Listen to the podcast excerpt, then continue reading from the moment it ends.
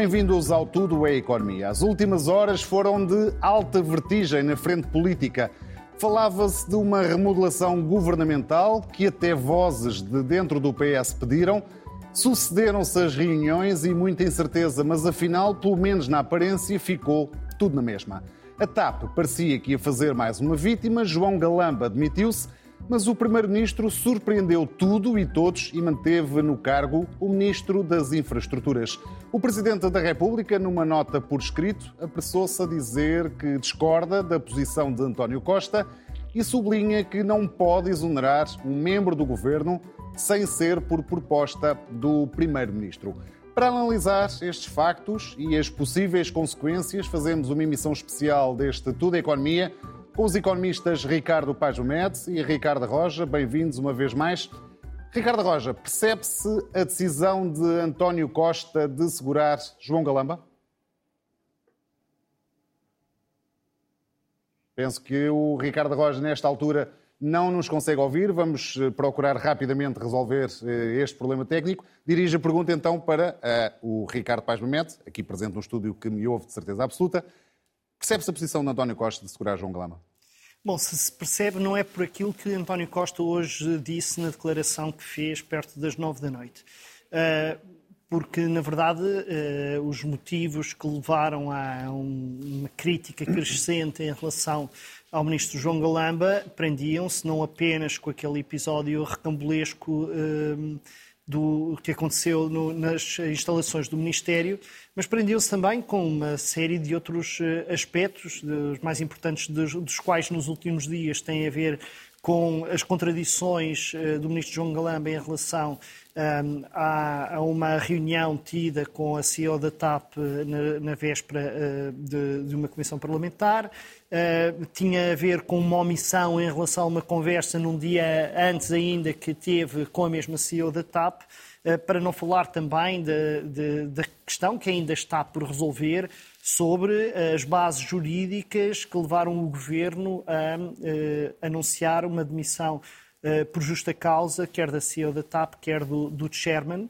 Uh, e, portanto, António Costa uh, opta por fazer uma intervenção toda centrada naquele episódio recambulesco, como dizia há pouco. esse episódio, na verdade, António Costa, a única coisa que nos veio dizer é que acredita na versão de João Galamba. Eu não tenho nenhuma razão para acreditar mais na versão de João Galamba ou na versão de Frederico Pinheiro, o assessor uh, de João Galamba, que, que, foi, entretanto, demitido. É uma situação verdadeiramente atípica, uh, mas, na verdade, ainda faltam conhecer muitos dados e o que temos para já são uh, dois depoimentos contrastantes sobre a mesma realidade. E, portanto, a sensação que fica é que a decisão de António Costa tem menos a ver com questões de consciência ou com o facto de ter uma convicção muito grande acerca da, da lisura uh, do Ministro das Infraestruturas em todos estes uh, processos, e não está aqui em causa o seu desempenho enquanto Secretário de Estado de Energia, que foi reconhecido por muitos como uh, positivo, mas a verdade é que há aqui uma sucessão de eventos que uh, efetivamente punham o Ministro numa posição muito delicada e essa posição há aqui um, delicada. Ricardo, há aqui um ponto fundamental. Na nota em que justifica a sua demissão, o próprio João Galamba diz: a percepção criada na opinião pública, e devido à percepção criada na opinião pública, apresento pedido de demissão em prol da necessária tranquilidade institucional.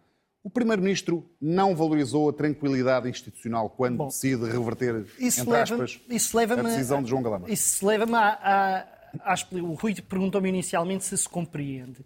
E eu digo, não se compreende por aquilo que o uh, uh, Primeiro-Ministro disse, mas talvez se compreenda de outra forma, porque, eh, como eu tenho dito aqui de forma insistente nas últimas semanas, nós estamos a viver uma situação de instabilidade política que é, eh, obviamente, muito associada àquilo que têm sido erros de governação eh, em vários ministérios, em várias eh, situações, mas que também tem a ver com uma opção que o Presidente da República fez há algum tempo de contribuir para a instabilidade política. Marcelo Rebelo de Sousa, ao insistir quase diariamente na possibilidade de uma dissolução da Assembleia da República, aquilo, e não é só isso, é isso, é também o envolvimento que claramente tem tido na promoção uh, da sua família política nos, nos, últimos tempos, no fundo, parece estar a contribuir para uma situação que é agravar a fragilidade do governo e procurar dar a ideia de que se criam condições para uma alternativa política. E a ideia de que, passado pouco mais de um ano de haver um governo em funções, podemos estar à beira de umas eleições antecipadas, é algo que não vale a pena estarmos a iludir. É algo que contribui ativamente para a instabilidade política. Faz com que a oposição de direita se sinta muito mais uh, capacitada para fazer de todos e, qualquer, e todos os erros uh, do, do, governo uh, um fator de descredibilização do governo.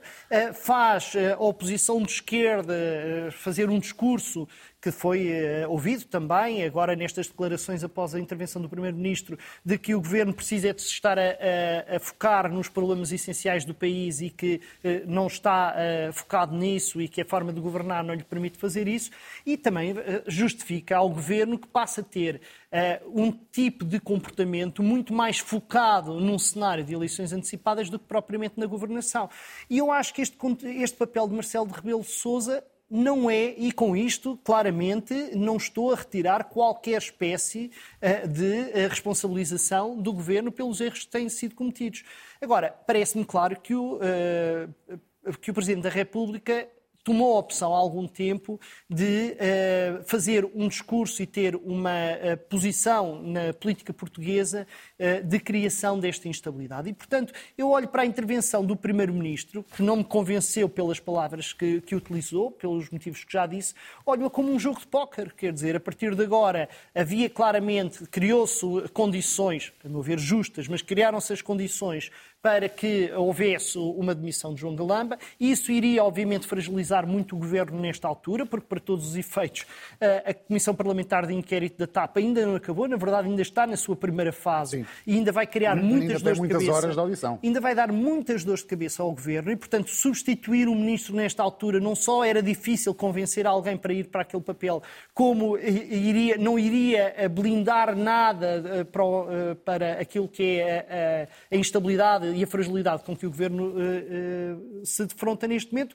E, portanto, o António Costa fez eh, uma jogada de póquer. Basicamente, disse: Eu vou virar o jogo do avesso e vou defender aquilo que para muitos parece ser indefensável, porque entendo que assim é que deve ser e, portanto, eu vou enfrentar a posição do, do, do Presidente da República, claramente num jogo político a dois. Nós estamos a assistir neste momento a um jogo de póquer a dois, não é um jogo de póquer a um, é um jogo Já de póquer a dois. Já então a questão entre, da relação entre António Costa e Marcelo Rebelo de Sousa. Uh, para já, penso que já é possível uh, ouvir o Ricardo Roja. Ricardo, boa noite. Uh, Percebe-se a decisão de António Costa de segurar João Galamba? A pergunta que tinha feito há pouco e que não foi ouvida. Boa noite, Rui. Boa noite, Ricardo. Não, não se percebe. Não se percebe porque neste momento o governo está muito desgastado e este ministro está bastante desgastado em particular. Este é um caso em que temos a TAP em primeiro lugar, como um, uma opção que o governo seguiu, no caso a sua nacionalização, que é, é, foi altamente discutível, eh, na minha opinião errada, e que neste momento está também a tornar uma espécie de cemitério político do próprio governo. Já levou à admissão de um ministro, eh, neste momento há outro ministro que está na corda bamba, o próprio ministro das Finanças não escapa incólume à situação. E, de facto, há um amontoar de casos e de pequenos episódios, uns mais rambulescos do que outros, que, que está a levar a este desgaste enorme e, portanto, é natural que, em face dos episódios de que tivemos conhecimento nos últimos dias, eh, exista um crescendo de eh, inquietação e de uh, incompreensão perante uh, a forma como o Governo leva a cabo a sua missão, perante a forma como os ministros os secretários de Estado e os adjuntos se comportam. e isso, obviamente, cria esta pressão política de que o Presidente da República está neste momento a ser talvez o expoente máximo. As razões apontadas por, pelo Primeiro-Ministro, na minha opinião, não são compreensíveis, porque, de facto, em face eh, das suspeições, eh, dos factos já foram relatados e foram confirmados eh, que estão em cima da mesa e que neste momento prejudicam imensamente a posição do Ministro das Infraestruturas, penso que a demissão seria o caminho certo a seguir, mesmo que a posteriori se pudesse vir a confirmar de que, afinal, o Ministro das Infraestruturas não teria procedido de forma tão errada. E, portanto, por uma questão de dignidade política, acho que esse seria o caminho a seguir, e que, mas que António Costa entende não seguir num jogo, como o Ricardo dizia, um jogo de póquer ou uma espécie de um duelo entre dois protagonistas políticos, em que nenhum deles quer ficar por baixo. E, portanto, neste momento há esta, digamos, esta tentativa do Primeiro-Ministro de colocar o ónus da decisão no Presidente da República, e a verdade é que o Presidente da República, neste momento, está perante uma situação bastante delicada, eh, porque, não obstante as razões que podem existir para a necessidade de uma remodelação do governo, seja ela mais pontual ou mais alargada, como até o próprio Partido Socialista tem vindo a defender nos últimos dias, a verdade é que, eh, se o Presidente da República convocar eleições, não só isso vai trazer uh, instabilidade política nas próximas semanas, como poderá, no final do processo, conduzir a um novo governo PS, se o governo PS, se o PS obtiver uma maioria, mesmo que não absoluta, nessas novas eleições. Mas, e, portanto, também Ricardo, República ficaria muito Já aprofundaríamos essa questão, até porque hoje temos mais tempo que o habitual, uh, da, da relação entre Governo e Presidente da República. Do seu ponto de vista, por que razão, faço a pergunta ao contrário, por que razão é que havia de João Galama ser demitido? Oh, Rui, está, portanto, penso eu, mais ou menos provado que houve as tais reuniões preparatórias em que, de alguma forma, foram ensaiadas eh, audições eh, entre a Assembleia da República e a ex-CEO da TAP, o que revelam uma forma de atuar eh, que eventualmente é criticável.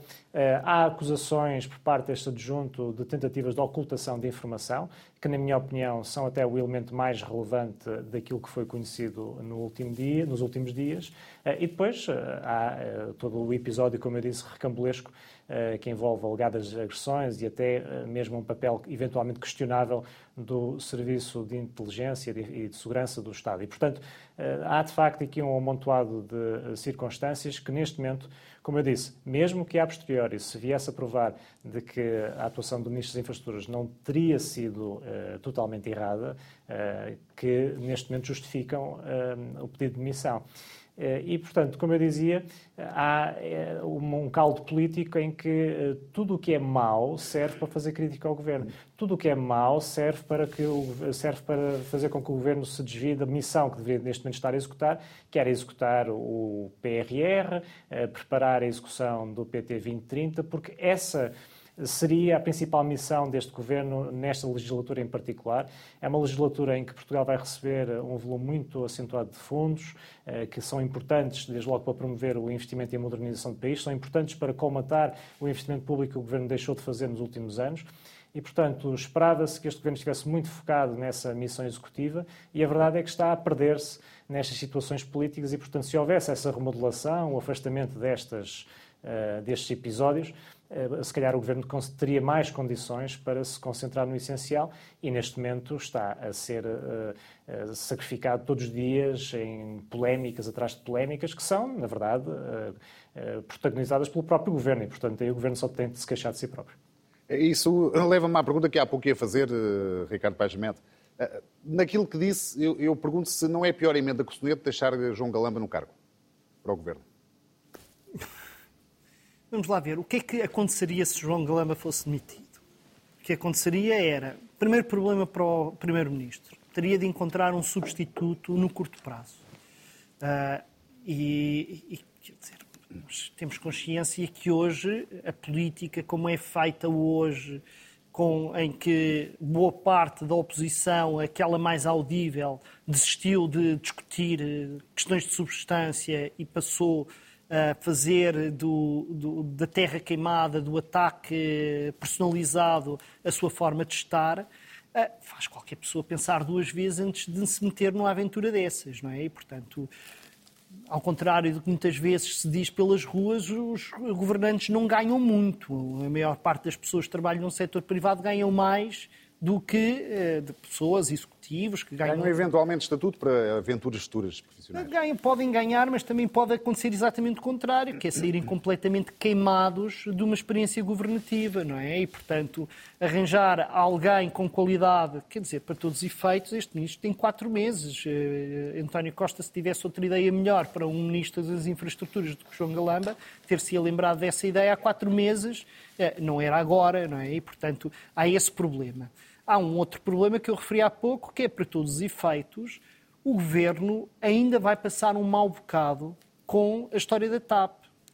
é porque ainda há muitas uh, pontas soltas, ainda vai muita gente ser ouvida, ainda vai haver muita polémica. Sabemos que uh, o que se passa na TAP não é apenas uma questão de governação ou é uma questão de gestão de uma empresa que é, em quaisquer circunstâncias, seja pública ou privada, de resto, que isto seja muito claro, uma, uma empresa muito difícil de gerir Uh, e, e, portanto, uh, o, o Primeiro-Ministro uh, correria o risco de, ao demitir João Galamba, estar a dar um sinal de reconhecimento de fragilidade, reconhecimento de, de alguma incapacidade para gerir a situação e iria colocar-se numa posição de fragilidade adicional em relação ao Presidente da República. Portanto, podemos perguntar, se quisermos pensar nisto em termos termos manicaístas, quer dizer, podemos pensar uh, que António Costa faz um, um jogo uh, de soba, soba parada, num jogo de cartas, uh, e diz ao Presidente da República: já percebi o jogo que está a jogar, já percebi que está num jogo de fragilização política do governo. Eu não vou jogar esse jogo e vou jogar num jogo pela força e vou insistir na, na minha posição arranjar a melhor narrativa que me for possível para justificar esta posição e agora a, a jogada está do seu lado, aposta ou desiste uh, e baixa as cartas. Uh, de facto, isto é, é, é, nós estamos numa fase que tem muito pouco a ver com questões de credibilidade das instituições, que tem muito pouco a ver com, uh, com boa governação. De resto, também tivemos a oportunidade de discutir isto aqui no passado. Uh, eu creio que se o Presidente da República estivesse muito preocupado com a forma como vão ser utilizados os fundos europeus em Portugal, teria falado dez vezes mais da qualidade da execução do PRR e 10 vezes menos dos, dos, níveis de execução, das taxas de execução, porque, como eu já procurei aqui mostrar com gráficos e tudo, as taxas de execução de fundos europeus nunca foram um problema em Portugal, mas a forma como eles são executados é. E eu, infelizmente, nunca ouvi o Presidente da República falar sobre a qualidade da governação. Uh, ou da qualidade da, uh, da, da utilização do, dos fundos europeus.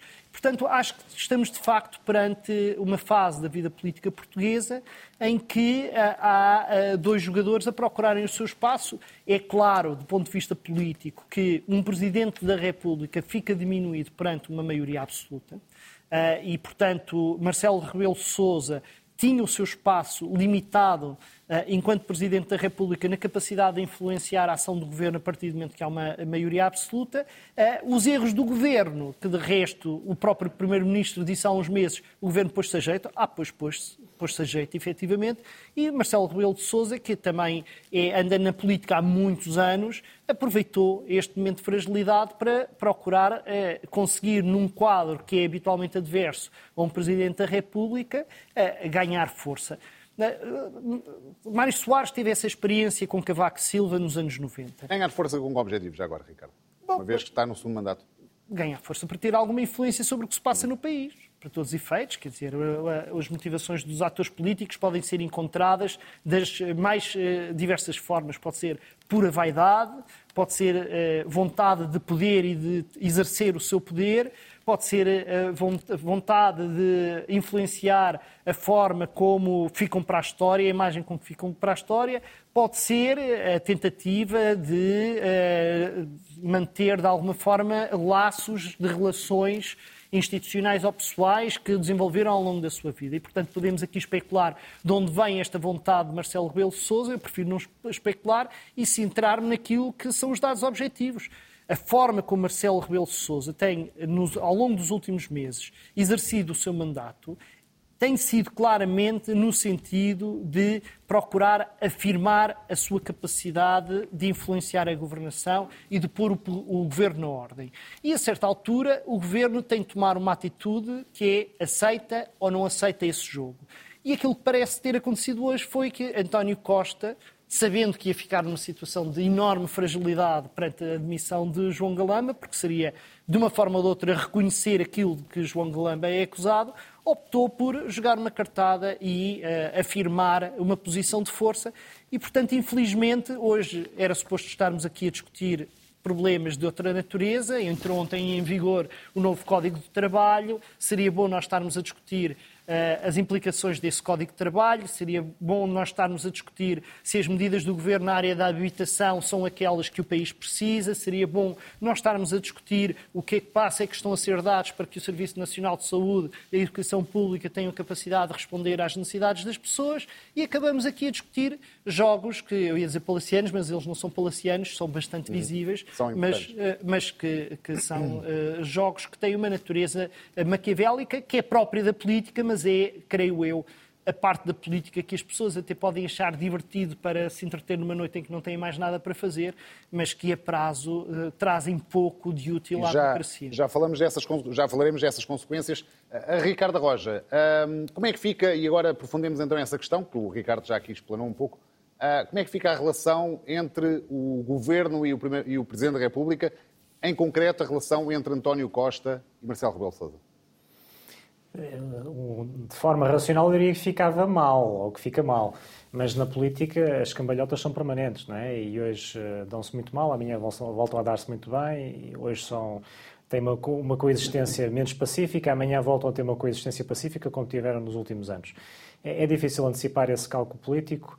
A verdade é que neste momento, como eu dizia há pouco, há uma situação em que parece-me reinar a insensatez de um lado e do outro. Por um lado, uh, António Costa teria aqui a oportunidade de relançar a sua legislatura, que para todos os efeitos beneficia de uma maioria absoluta, e as eleições não foram assim há tanto tempo. Uh, por outro lado, Marcelo Rebelo de Sousa... Teria oportunidade facto, com o quê? Com uma remodelação mais... Com uma, remodelação, do governo, é isso que quer dizer? Exatamente, com uma remodelação. Como não, se fazem, antes, não para, se fazem remodelações para, para, assim em cima do joelho, não é? Mas, oh, Ricardo, uh, o problema desta, desta situação é que, como eu dizia antes, isto é um acumulado de casos e de episódios que começa tudo com aquele fingimento naquela noite de 26 de dezembro em que o Ministro das Finanças e o então Ministro das Infraestruturas se uh, revelaram muito surpreendidos com o que estava a acontecer na TAP e depois veio-se a saber que, afinal, sabiam todos bastante mais do que na altura deram a entender. E, portanto, o país está super sensível com esta temática. Uh, é uma temática que está a consumir aos contribuintes bastante dinheiro, uma opção que me parece discutível, embora no Parlamento ela tivesse beneficiado de amplo apoio, incluindo o próprio PSD. Na verdade, a Iniciativa Liberal foi talvez o único partido que votou de forma uh, clara desde o início contra essa intervenção. Uh, é uma situação em que todos os dias na Comissão Parlamentar de Inquérito vamos conhecendo novos, novos contornos, informação que é prestada, que não é prestada, questões de semântica, isto e aquilo, enfim. Uh, todos os dias há de facto uma polémica nova e, portanto, a melhor forma de ultrapassar este assunto era uh, virar a página, que é uma expressão tão do agrado do Sr. Uh, Primeiro-Ministro, remodelar o governo com alguma amplitude e, a partir daí, voltar a centrar-se no essencial, que, como eu dizia, consiste em executar esses fundos europeus que aí vêm e executá-los com boa qualidade. Aí estamos totalmente de acordo. Mas mesmo aí o governo consegue sempre meter-se em sarilhos. E ainda há dias foi noticiado na imprensa de que aparentemente houve um parecer eh, sobre a qualidade e monitorização do PRR que foi metido na gaveta de forma conveniente durante uns meses eh, e que só agora conheceu a luz do dia porque houve um jornal, creio que o Jornal Notícias, que eh, solicitou por via judicial a sua divulgação. E, portanto, os casos são recorrentes, isto é uma forma de governar que não lida bem com a transparência, que não lida bem com o debate e com o escrutínio. Todos estamos recordados do fim dos debates quinzenais e da forma como uh, o Primeiro-Ministro frequentemente desvaloriza a Assembleia da República, onde uh, aparentemente as pessoas estão só a palavrear e, e, a executar pouco. E depois, no final do dia, inverte-se o papel e temos o Governo a palavrear muito e a executar, e a executar ele sim, a executar pouco. De forma que, eh, neste momento, a situação é muito delicada. Na minha opinião, o Primeiro-Ministro é insensato em eh, resistir desta forma. O Presidente da República, provavelmente, eh, se convocar eleições antecipadas, também vai ter um amargo de boca, porque não se. Esse é um cenário real, do seu ponto de vista? A convocação não... de eleições antecipadas eu penso na que é a única deste caso? Oh, Rui, ou... eu penso, penso que é a única saída uh, lógica do comunicado que o Presidente da República fez uh, há, uma, há, uma, hora, uma hora e meia atrás. E, portanto, a partir do momento em que o Presidente da República uh, discorda da, da, posição do Primeiro-Ministro e, e, tendo em conta que o Presidente da República uh, é a mais elevada esfera de influência do país, penso que eh, as eleições antecipadas são o passo lógico a seguir. Caso contrário, então, Marcelo Rebelo Sousa perde, perde completamente a face, mesmo que mais à frente, como eu disse, venha a sofrer o tal amar de boca caso o PS uh, tenha uma nova vitória. Embora, uh, neste momento, com o desgaste que o Governo acumula, é possível e, na minha opinião, até desejável, que houvesse um refrescamento também da própria composição, da própria direção política do, do governo. Mas, enfim, isso é outra história e, obviamente, uh, ultrapassa e extravasa aqui o âmbito desta discussão. Eh, aquilo que é relevante neste momento uh, perceber é que a instabilidade política provoca sempre impacto económico. Uh, podemos... Já lá vamos, já lá vamos. Queria, já lá vamos. Queria também ouvir a opinião do Ricardo Paes Meda aqui sobre esta questão. Um, as a convocação de eleições antecipadas, do seu ponto de vista, tal como diz o, o Ricardo Roja, também é uma inevitabilidade? À luz do que escreveu Marcelo não, não, não, vejo, não só não vejo como inevitabilidade, como não vejo propriamente justificação para ela. Hum, eu acho que é claro que há um problema de má governação, é claro. Uh, agora, para todos os efeitos, primeiro, não cabe ao Presidente da República determinar a constituição do governo tem todo o direito de mostrar as suas eh, reticências em relação às decisões do Primeiro-Ministro. Eh, agora, o facto do Presidente da República não concordar com uma decisão do Primeiro-Ministro em relação ao seu governo, que só ao Primeiro-Ministro cabe decidir, seja algo que possa equivaler a um mau funcionamento das instituições. Uh, acho que no dia em que o Presidente, da República uh, se sinta no direito de determinar a composição de um governo, nós deixamos de ter um regime constitucional semi-presidencialista e passamos a ficar em algo muito mais próximo do presidencialismo e, portanto, acho que isso não faz sentido no quadro constitucional que temos, acho que não, não há nenhum motivo para isso. E também acho que nós não devemos eh, confundir má governação com má qualidade das instituições. Acho que são duas coisas diferentes.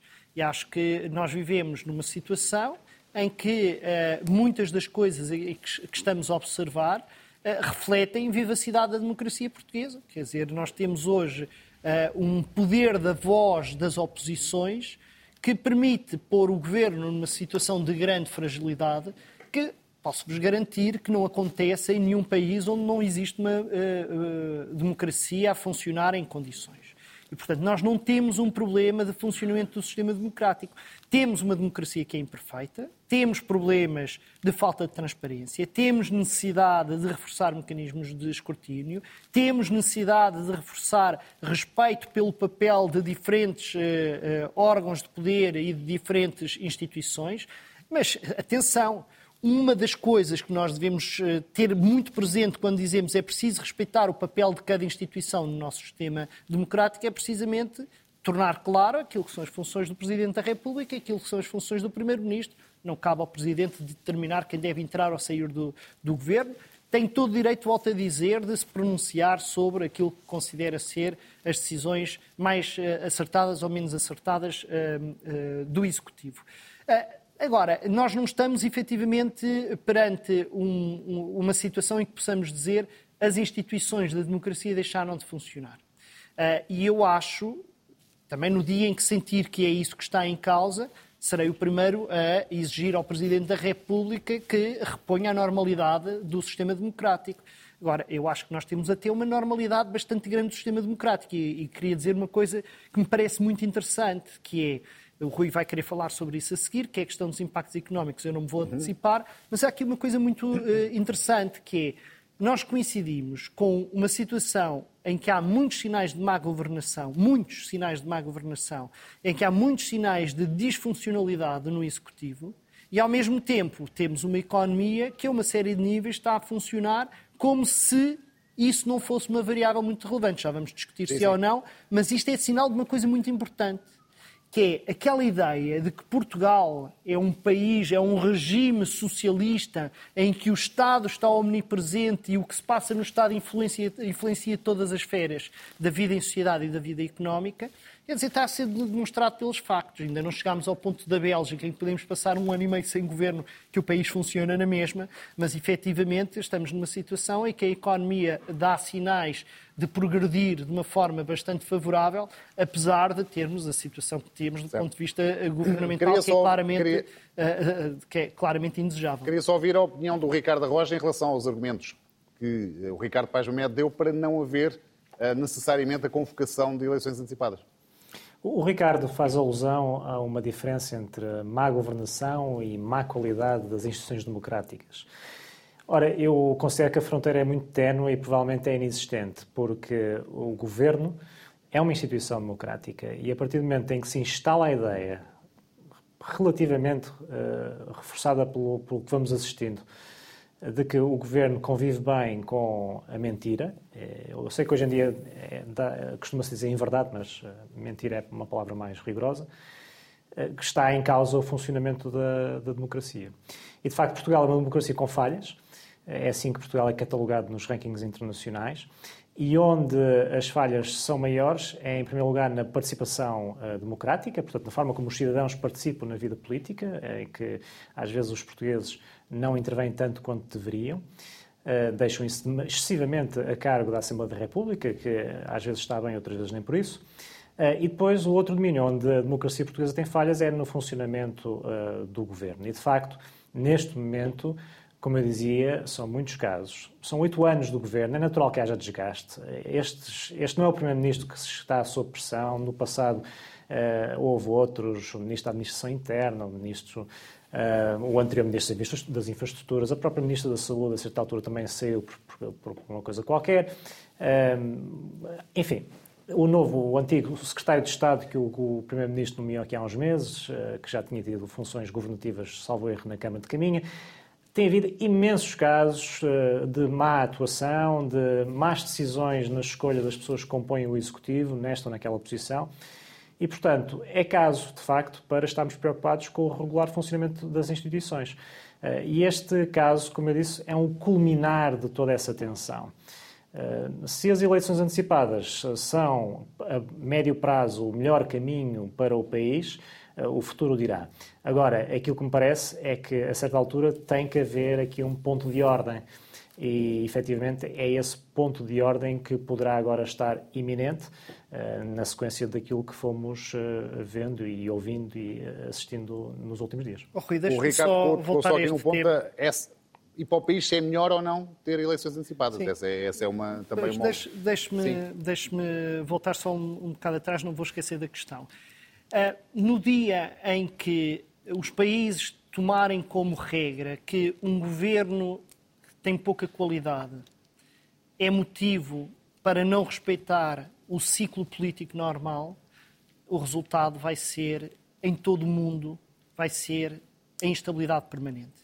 E é isto ainda é, ainda é mais verdade quando nós percebemos, e não sejamos ingênuos em relação a isto, que nós estamos a viver num ambiente político e mediático em que interessa muitíssimo menos a forma como o governo governa nas diferentes áreas do que propriamente aquilo que são os erros que diferentes membros do governo vão cometendo. Ah, é curioso que neste processo nós discutimos muito pouco aquilo que é a governação, as opções estratégicas que vão sendo tomadas nas várias áreas de governação daqueles ministros e secretários de Estado que se vêem envolvidos em polémicas. Isto diz-nos muito sobre o estado da oposição que temos. Nós estamos neste momento numa oposição que não parece ser capaz de apresentar propostas de governação para o país. A única coisa que se agarra é o secretário de Estado fez este disparate, o ministro fez aquele disparate. É óbvio que eu gostaria de viver num país que tivesse secretários de Estado e ministros que fizessem menos disparates. Agora, no dia em que os disparates. Também não espera que a oposição bata palmas ao que o governo faz bem, não é? Não, pelo contrário, mas isso para mim é um sinal de vitalidade da democracia. Mas, Eu diria que nós tínhamos um problema com a democracia se visse um governo a cometer erros e se a, a oposição não, não fizesse nada, estivesse A oposição não está a fazer o seu papel, não é?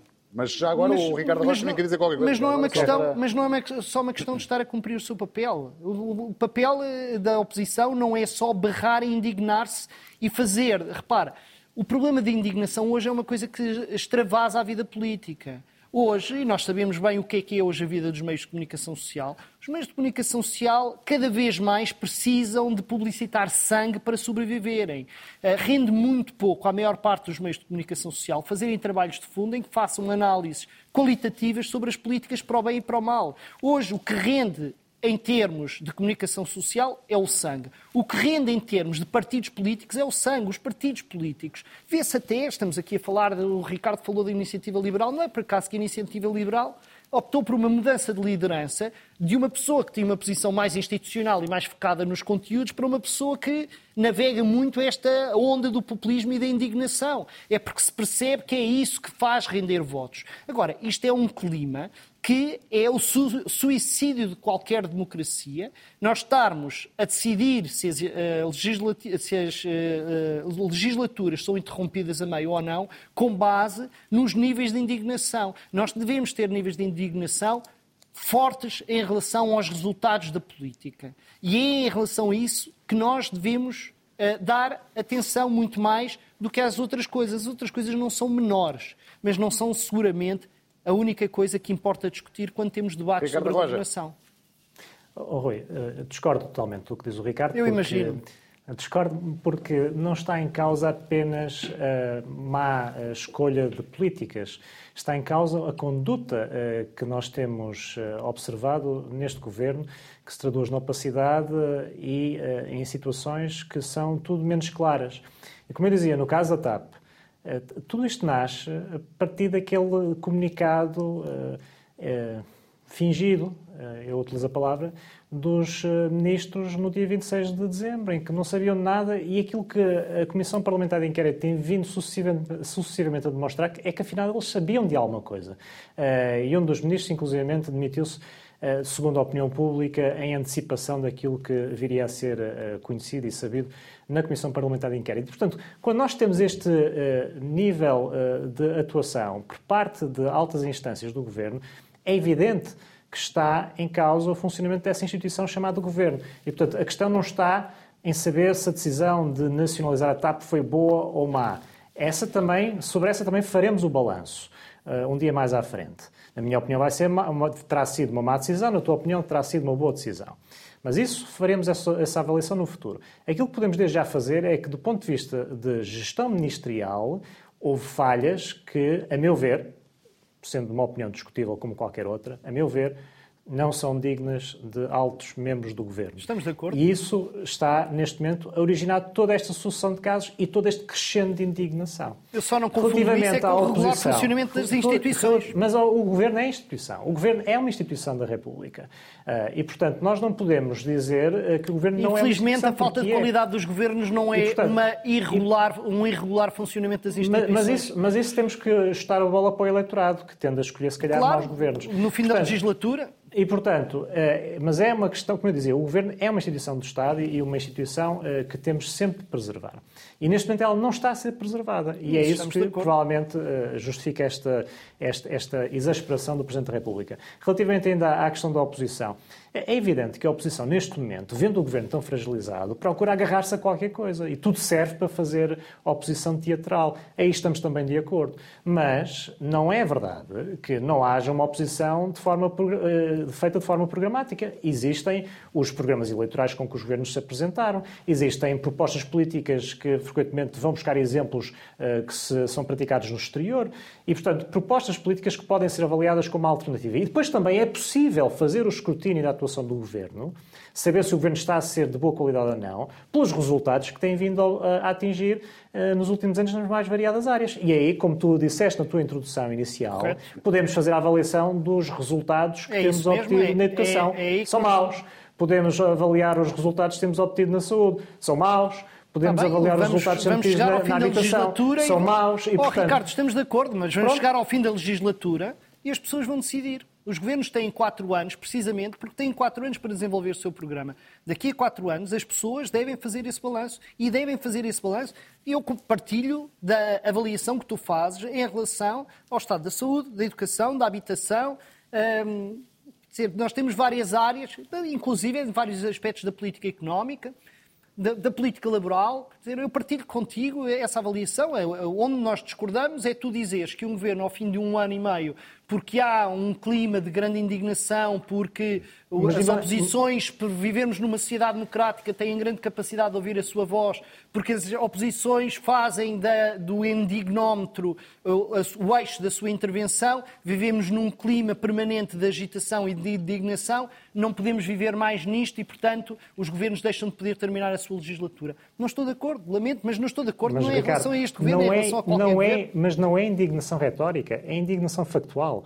É ou não é verdade que aquilo que temos vindo a saber na Comissão Parlamentar de Inquérito é incoerente com aquilo que os responsáveis políticos nos, nos, disseram antes dela se iniciar? Por isso é que os responsáveis políticos devem assumir as responsabilidades políticas das é suas ações. Fazer. É o que estão a fazer. Mas, mas estamos de acordo? Quer dizer, eu acabei por... Exceto o Primeiro-Ministro. Eu comecei por dizer que não vejo razões para que João Galamba não cesse as suas funções neste momento. Porque não me parece que a situação em que se encontrava o ministro e que vai continuar a encontrar-se nos próximos tempos seja sustentável. Não me parece. Não me parece. E eu consigo dizer isto ao mesmo tempo que digo que João Galamba, enquanto foi secretário de Estado da Energia, eh, mostrou ter uh, competências enquanto governante. Surpreendeu muita gente, o Primeiro-Ministro disse isso hoje, confesso, também me surpreendeu a mim. Não tinha a expectativa, embora conhecesse uma série de capacidades intelectuais de João Galamba, não o via exercer aquelas funções com a competência que exerceu. É com mesmo à vontade que digo isto, que digo a situação de João Galamba, neste momento, como Ministro das Infraestruturas, é insustentável. E, portanto, quando a situação política de um Ministro é insustentável, de um governante é insustentável, deve cessar as suas funções. Daí até dizermos estamos perante um conjunto de situações que devem levar a uma situação extrema, que é interromper legislaturas a meio. Lamento, talvez pelo facto de ter vivido três anos em Itália e conhecer aquela realidade de, eh, demasiado perto, eu valorizo um aspecto da, da democracia portuguesa que é alguma estabilidade, alguma ponderação. A capacidade que as instituições têm para, no meio da confusão, no meio do ruído, no meio da indignação generalizada, haver um conjunto de instituições que vão funcionando. Inclusive, capacidade do Primeiro-Ministro e do Presidente da República se entenderem ou entrarem em confronto em determinados momentos, do Parlamento exercer as suas funções, das oposições fazerem sentir a sua voz e do conjunto das instituições estarem a funcionar. No dia em que me digam que há instituições fundamentais que garantem o balanço, os, uh, os freios e contrapesos da democracia portuguesa deixaram de funcionar, eu aí fico preocupado e começo a exigir uma transformação relevante.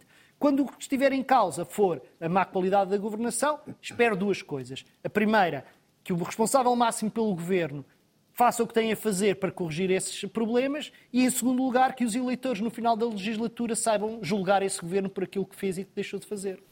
Então, do seu ponto de vista, Ricardo Paz Medo, o que é que pode levar à convocação de eleições antecipadas? Nada do que aconteceu até agora o justifica. O que, do meu ponto de vista, pode levar à convocação de eleições eh, antecipadas são jogos de jogos maquiavélicos eh, que procuram perceber qual será a melhor oportunidade para que os resultados das eleições sejam em determinada direção e não noutra. Portanto, do seu ponto de vista, o país ficará pior se for agora para eleições antecipadas do que ficará, apesar da instabilidade, eh, alguma instabilidade na governação que temos atualmente? Não sei, não sei. Quer dizer, se os dados forem aqueles que temos hoje, eu digo, eu hoje não vejo razões para haver eleições antecipadas que não seja estes jogos de póquer que dizem muito pouco às pessoas. Uh, Interessa-me menos quem é que vai estar a governar do que a forma como o país está a ser governado. Uh, e, portanto, não vejo nenhuma necessidade de haver eleições. Agora, imagine que uh, temos uma situação do género, aquela que o Presidente da República anunciou desde o momento em que o PS ganhou as eleições por maioria absoluta, que é dar na cabeça ao Primeiro-Ministro e para um cargo em Bruxelas. Eu vejo isso como uma razão válida para serem convocadas eleições. Apesar de a nossa Constituição permitir Sim, que isso não aconteça, há motivos para pensarmos que efetivamente a legitimidade deste governo está muito associada à figura do Primeiro-Ministro. E eu estou de acordo nisso, estou de acordo com, a leitura do Presidente da República. Imagino que temos uma situação que é o Primeiro-Ministro entende que deixa de ter capacidade para ter no governo as pessoas que considera mais capazes para governar seja por que motivo for. Quer dizer, há diferentes motivos para nós imaginarmos que se possa, que se possa interromper uma maioria, uma legislatura a meio. Acho que não se deve interromper não uma legislatura a meio. nenhum deles à vista. Não. Ricardo Roja, e para si, há, há, há, o país teria a ganhar nesta altura se for, terá a ganhar se for para eleições? Do ponto de vista estritamente racional, eh, o país eh, provavelmente perderá algum tempo com a convocação de eleições. E eu aí acho que devíamos eh, discutir o impacto económico que essa instabilidade Sim. política pode causar. E, efetivamente, aquilo que a literatura económica nos diz é que a instabilidade política leva, no período que decorre até às eleições, leva a um decréscimo, por exemplo, do investimento o próprio investimento em ano de eleições tende a ser menor do que o investimento realizado em anos em que não há eleições. E, portanto, eh, o ponto de vista eh, eh, de impacto económico, a convocação de eleições cria sempre alguma incerteza, não só incerteza política, mas também incerteza de política, porque o desfecho de umas eleições é sempre, é sempre suscetível de alguma margem de erro, não é? Neste momento, o que as sondagens dizem é que há ali um equilíbrio relativamente... As últimas, aliás, foram um bom exemplo disso, não é? Exatamente. Há, há um equilíbrio entre o PS e, e, e a alternativa. Eh, mas, eh, mas pronto, mas até a própria realização das eleições corre muito tempo e, portanto, nesse período de tempo podem haver, pode haver polémicas do lado do governo, pode haver polémicas do lado da oposição, enfim, eh, são processos sempre muito voláteis. Aquilo, como eu dizia antes, que é relevante é, de facto, o impacto negativo, nomeadamente sobre o investimento empresarial, que tipicamente essa instabilidade política e de política, a partir do momento em que mudam os governos, eh, que acaba por eh, de, de prejudicar a economia. E a verdade é que neste momento a economia, eh, sem, estando, estando a navegar melhor do que o esperado, está ainda num processo sujeito a algumas vulnerabilidades, desde logo na questão do investimento. Nós discutimos isto aqui há umas semanas e, na altura, aquilo que eu mencionei foi que o crescimento da economia portuguesa no último trimestre, nos últimos meses, tinha sido feito muito à boleia uh, do consumo privado uh, e que o investimento estava a, baixar. E, de facto, os dados que nós conhecemos há dias, através do comunicado do INE, mostra que temos um crescimento no primeiro trimestre de 2,5% uh, face ao período homólogo, em que há uma desaceleração do, do consumo privado, não obstante estar ainda a crescer, e há uma redução do investimento. E, portanto, o investimento é claramente a variável que neste momento importa um, acelerar na economia portuguesa para termos a tal transformação, a tal modernização que todos almejamos e que, a prazo, permitiria uh, reposicionar a economia portuguesa em nichos de especialização com maior valor acrescentado. Mas, Ricardo, a verdade é que, apesar, Ricardo, apesar, apesar de todos os casos e casinhos, como alguém já lhe chamou, o, o, desempenho da economia no primeiro trimestre superou todas as expectativas e até ficou acima de todas as previsões. Portanto, a minha observação então é a seguinte: imagino o crescimento da economia se o governo tivesse uma boa conduta institucional. E, portanto, e, e, e sobretudo, imagine que Portugal uh, uh, uh, conseguia crescer ao nível dos países que neste momento nos têm vindo a ultrapassar. Isso sim seriam boas notícias e isso sim seria uma garantia de que as condições de vida dos portugueses iriam melhorar no médio prazo porque em Portugal eh, temos, como eu dizia, eh, baixos níveis de investimento, embora tenham vindo a subir nos últimos anos, o investimento público e privado em conjunto em percentagem do PIB tem vindo a crescer nos últimos anos, isso é uma boa notícia e que deve ser valorizada, mas a verdade é que continuamos a descer naqueles rankings de PIB per capita eh, ajustada em paridade de poder de compra, em que neste momento estamos em 77% da média europeia, somos o 21º país entre 27 países da União Europeia, portanto temos vindo sucessivamente a perder lugares nesse ranking, eh, e depois temos eh, salários baixos, temos pessoas que continuam a, emigrar em busca de melhores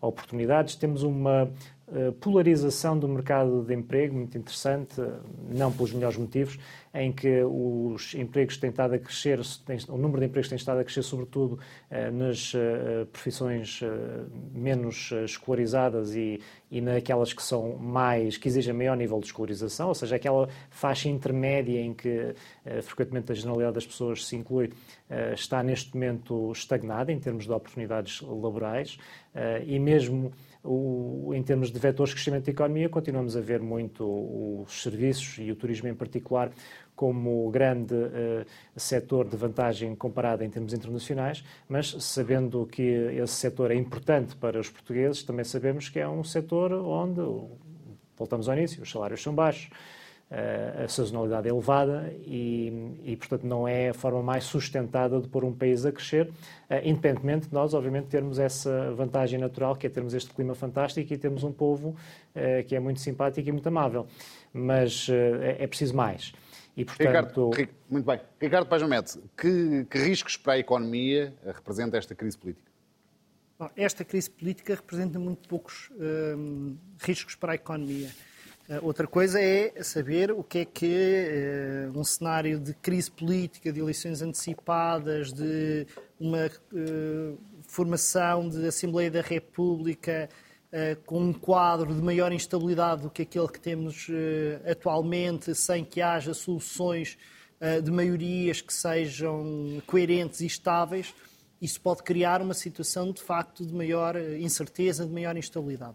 Agora, de facto, é, é, é, curioso que a vontade que nós temos de fomentar esta ideia de que Portugal é um país que vive soterrado sobre o peso do Estado Uh, e, portanto, é assim uma espécie. Estamos muito próximos da União Soviética, ainda não chegámos lá, mas estamos muito próximos. Impede as pessoas que têm esse tipo de visões de ver uma coisa muito óbvia, que é Portugal tem uma economia que é maioritariamente privada, como pequena economia aberta, com peso crescente das importações e das exportações, tem as suas dinâmicas muitíssimo mais dependentes de fatores externos do que fatores internos. As variáveis do costume, o preço do petróleo, o preço da taxa de juros, a variação da taxa de câmbio, a procura dos países, uh, dos nossos parceiros comerciais, qualquer uma destas variáveis tem um impacto sobre a evolução da economia portuguesa que é muito maior do que aquilo que pode acontecer entre um ex-assessor do Ministro das Infraestruturas e a sua, sua chefe de gabinete nas instalações do Ministério.